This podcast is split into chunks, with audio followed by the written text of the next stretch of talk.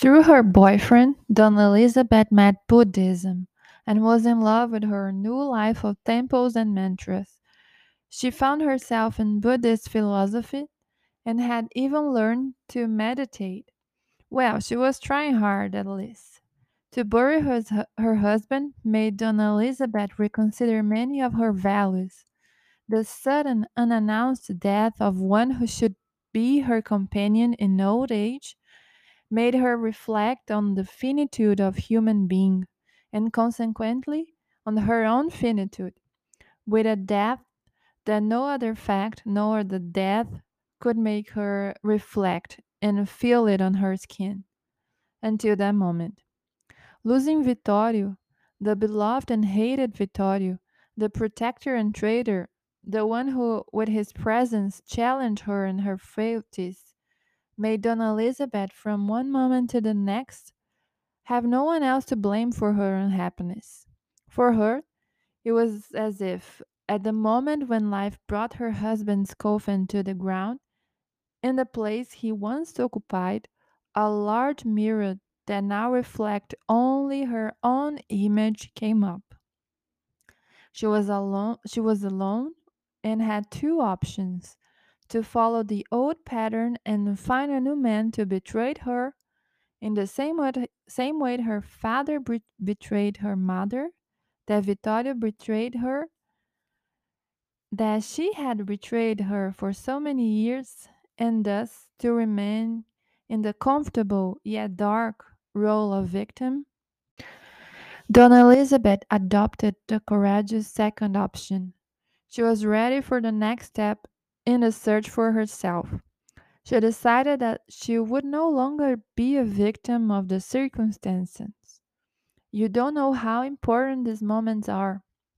Sometimes you live a lifetime just for a moment like this to leave the old shell behind.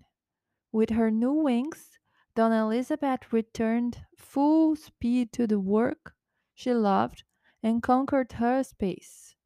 But this was not the only and not the most relevant victory of this time.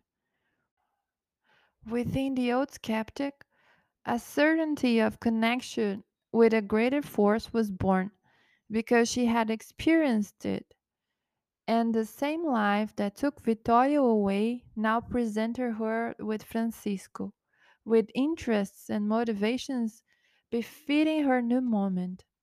Oh, yes, she was really changed. Donna Elizabeth realized that her son was far from happy and understood that a little sacred would not hurt him, who didn't see anything as sacred as brother interconnected. She would talk about it whenever she could. It was in vain. He was happy to see his mother that way, looser, lighter, but ignored the sacred nonsense she was now talking about. That was new to Marcelo. He never saw his mother even mention God's name. Now there was some incense here, some spiritual retreat there. As age goes on, people get more eccentric for sure, he thought. He was fine, he said to himself. He had everything he wanted, everything was under control. The old dream with his girlfriend came back again and again to annoy Marcelo. I insisted that he should share it with his mother, but as usual, he ignored me.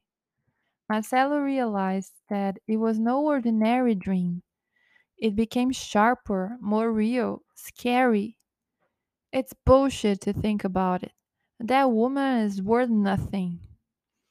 She said she loved me. Um, enough. He turned to the other side of the bed and fell asleep. The last time Marcelo heard from Michelle that year was near Christmas. Merry Christmas, Marcelo. Are you going to spend it with your mother? Yes, we'll spend it with her boyfriend's family, with his kids, like a big happy family. Don't be so ironic. You don't stand him? Is that it? No, it's all right. He makes my mom happy. They are even thinking about getting married, said Marcelo, slightly ironic. What good news! Congratulations to her.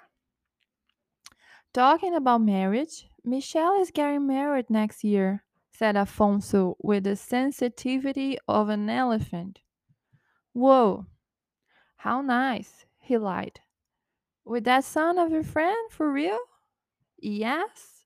The bad news is they are moving to Ireland as soon as they get married. I'm gonna be without my daughter, but that's the way it is, isn't it?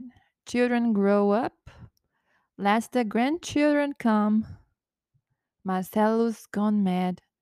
He just made a gesture of false interest, raising his eyebrows for a few moments. Well, with nothing to talk about, Afonso patted his ex son in law on the back and headed for the door.